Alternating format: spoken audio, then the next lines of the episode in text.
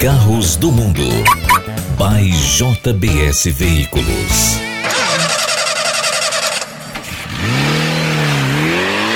Olá, caronas. Eu sou Jorge Moraes. Eu estou aqui na Nova Zelândia e a gente abre aqui Carros do Mundo, nosso podcast, para você ouvir a gente a qualquer hora, a qualquer momento, direto dos nossos estúdios, que são sempre imóveis, porque a gente está conversando com você, tanto faz no Recife quanto em São Paulo, ou como agora na Nova Zelândia, né, com todo o apoio da JBS, porque se é para falar de carro, a gente sabe que eles têm autoridade sobre isso.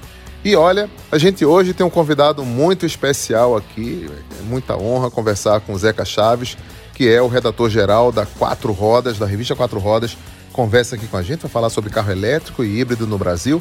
A gente bateu um papo aqui na Nova Zelândia e no nosso podcast de hoje que eu quero abordar um assunto bem curioso, né? Vocês viram que a Tesla quer trocar o limpador de para-brisas por raio laser, gente? Que novidade, hein? Eles registraram no relatório de marcas e patentes dos Estados Unidos essa patente de um sistema de limpadores a laser que substitui um sistema convencional. Imagine, tudo isso seria aplicado aos seus veículos e também utilizado nos painéis fotovoltaicos isso que eles têm as telhas né, da Tesla, a gente sabe disso muito bem. E de acordo com a empresa, o processo do mecanismo do para-brisas convencional é considerado improdutivo. Já pensou? Isso engloba a eliminação de sujeira e a espera de você poder arranhar o vidro em algum momento. Todo mundo já viu isso, né? Essa história é uma história das antigas, de arranhar vidro de para-brisa porque resseca a paleta do limpador e ninguém tem um cuidado de, por exemplo, a cada ano substituir as palhetas ou perceber quando ela começa a vibrar, tá na hora de trocar. É um negócio barato, viu? Já é a dica aqui de carros do mundo para você ficar esperto. E apesar de não citar outras vantagens ou desvantagens nesse sentido, a Tesla tá ligada nessa onda. E por falar de Tesla, né, todo mundo só comenta essa história da picape dela, o Cybertruck, que a gente já falou em outras oportunidades. Você que me segue, que acompanha a gente nas redes sociais, sabe que a gente vem tratando desse assunto. Outro fato curioso que merece também estar como destaque aqui no nosso podcast é o café do McDonald's, que será matéria-prima de algumas peças fabricadas pela Ford, que significa assim: a casca de café descartada durante a torra será utilizada no desenvolvimento de componentes de acordo com a montadora. O material fabricado será mais leve e resistente. Eu gostei disso, viu?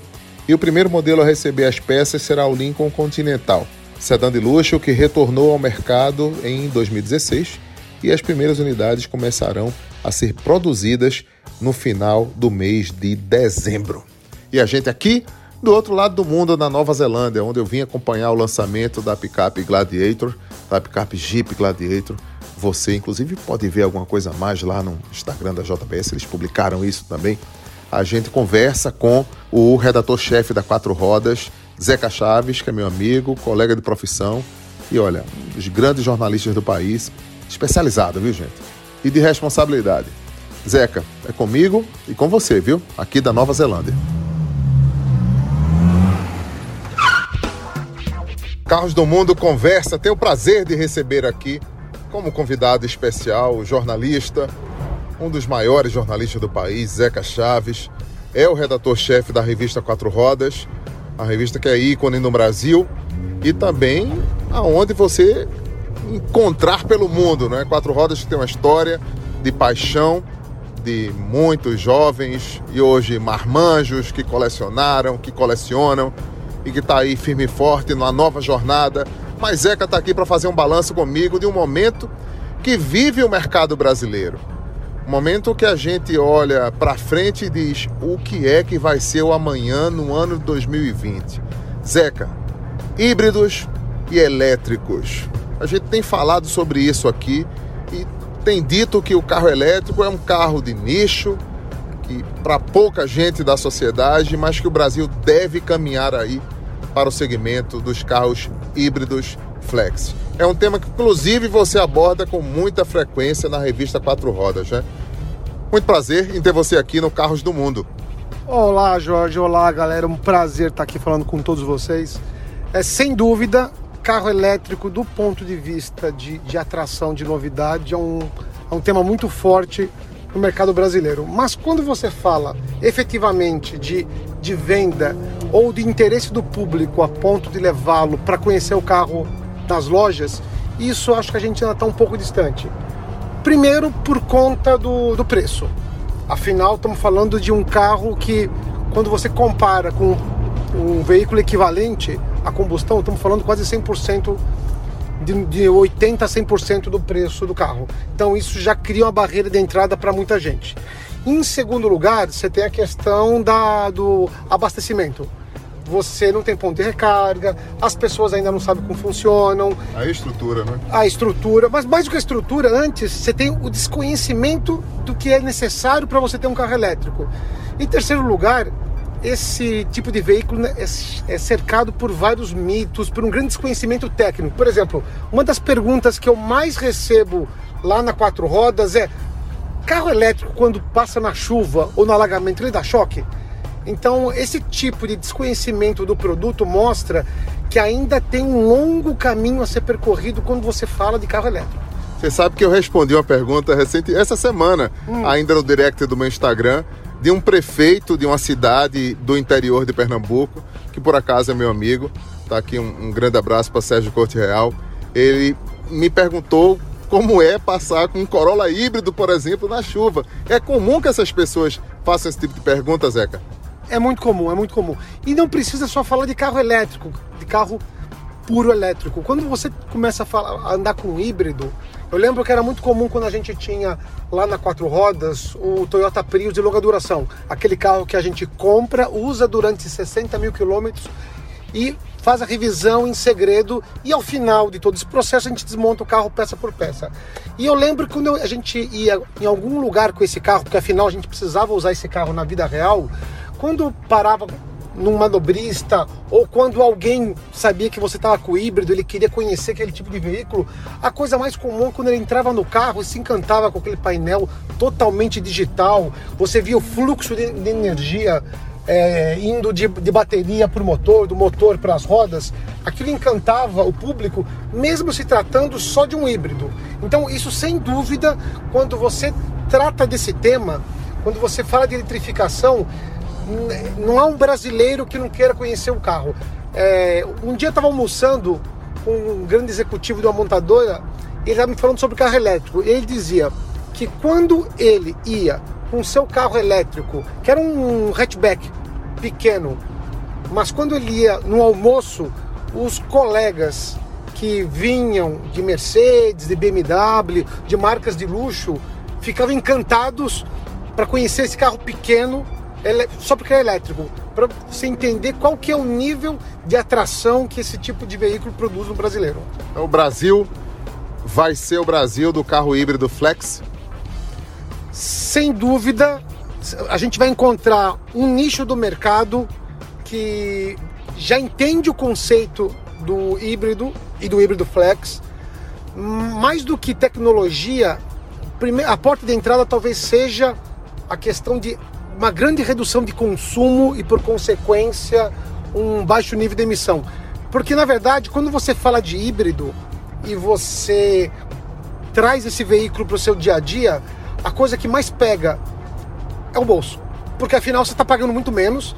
É, e, nesse momento, aquela surpresa muito positiva, que é você saber que vai pagar pouco, mas pagar me menos do que você imagina. E também tem a questão do, do uso lúdico do carro. Quando você entra no carro, você vê todo aquele sistema de energia elétrica passando de um lado para o outro, o motor a combustão trabalhando com, com, em conjunto com o sistema elétrico, e tudo isso faz que você tenha uma experiência, e afinal a gente tem que lembrar, é, dirigir um carro é uma experiência, não é somente leva e traz. E quando ele tem essa experiência em conjunto com o carro, isso faz com que a ligação dele com, esse tipo de automóvel seja diferente. E quando você traz o flex, incluindo no híbrido, você começa a perceber que esse veículo, ele mais do que ser, ser uma tecnologia, ele é uma tecnologia adaptada ao mercado que todo mundo conhece. É isso, a gente está conversando aqui com o Zeca Chaves e olha, para você ter ideia, estamos na Nova Zelândia aqui, falando com carros do mundo, falando com você, carona, para poder trazer uma ideia. E assim como eu, Zeca, Zeca é um colega meu, um amigo, posso chamar assim, de 20 Sem anos de dúvida. profissão, né, Zeca? Sem E dúvida. agora a gente, aqui na Nova Zelândia, viu um negócio que ninguém imaginava ver na vida.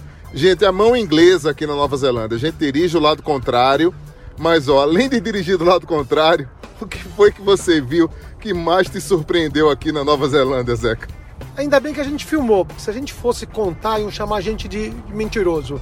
A gente estava no meio de uma rodovia, a rodovia estava alagada, Jorge dirigindo, ele reduziu a marcha para poder passar no alagamento e quando, no sentido contrário, vem o quê? Uma lancha em alta velocidade por cima do asfalto alagado, passando pela gente como se tivesse uma corrida de barcos. E outra coisa, uma lancha na frente da gente, não deu nem tempo, a gente teve que sair da frente da lancha. Mas o Jorge tem um vídeo para provar, então antes que nos chamem de, de mentirosos, só per- perguntar para o Jorge cadê esse vídeo. É isso, caronas. E a gente veio aqui andar, testar, conferir lançamento global, drive global da Jeep Gladiator. Temos um embargo técnico para só falar desse carro a partir de 15 de janeiro. Portanto, o que a gente vai dizer para você é que essa picape promete, né, Zeca? Exatamente.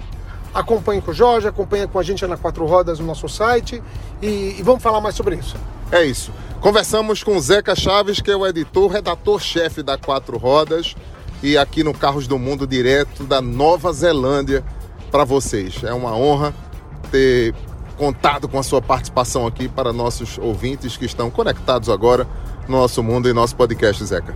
E o prazer foi meu, falar com um grande amigo que é o caso do Jorge e com essa galera que está ouvindo a gente. Um abraço a todos. Um abraço e a gente segue. Carros do Mundo. By JBS Veículos. Então rodou o papo com o Zeca, a gente sabe que informação é algo bem importante, deve ser levado em conta a credibilidade desse assunto. E para isso a gente quer falar agora do Mitsubishi Eclipse Cross, que ele agora vira meio nacional, né, em duas versões diretamente da produção local do- da equipe de Eduardo Souza Ramos. É, o que acontece é que as novas opções feitas em Goiás estreiam no mercado brasileiro e os preços partem de R$ 129,900. A Mitsubishi anunciou que o Eclipse Cross vai ser montado em Catalão, Goiás, e o modelo conta agora com essas duas novas opções, HPE e GLS. E essa estreia foi uma estreia muito bem-vinda, né? A marca está precisando dessas oportunidades de mercado com baixa de preço, com proposta, com lançamento, e o Eclipse Cross está aí no jogo, na aposta, pronto para poder mandar ver com seu motor 1.5 turbo de 165 cavalos de potência e 25 kg de torque. Então tá aí a novidade por parte da MIT e a gente vem acompanhando isso aqui em Carros do Mundo.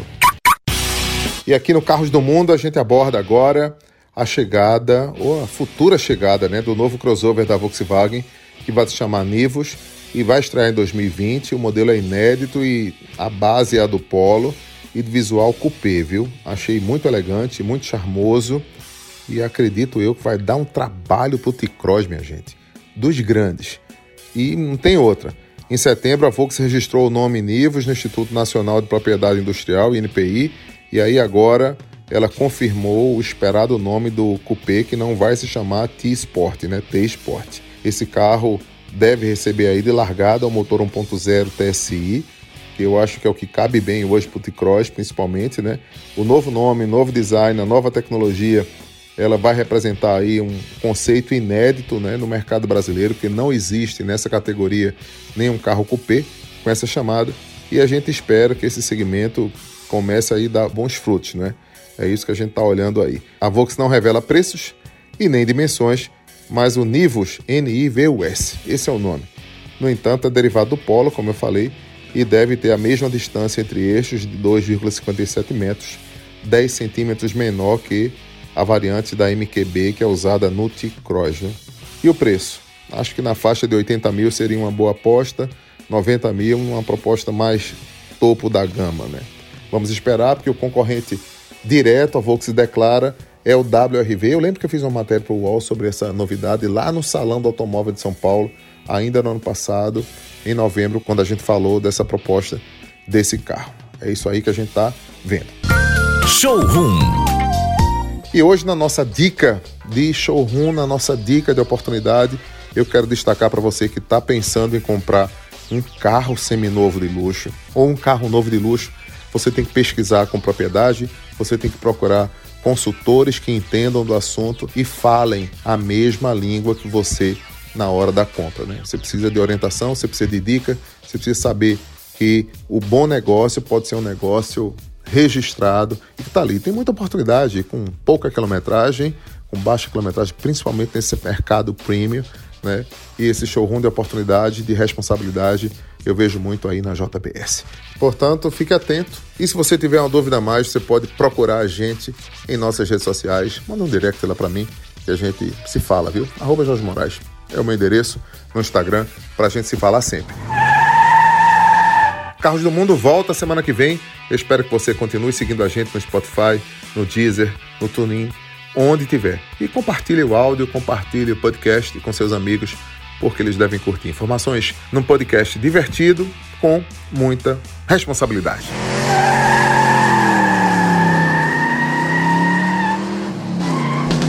Carros do Mundo by JBS Veículos.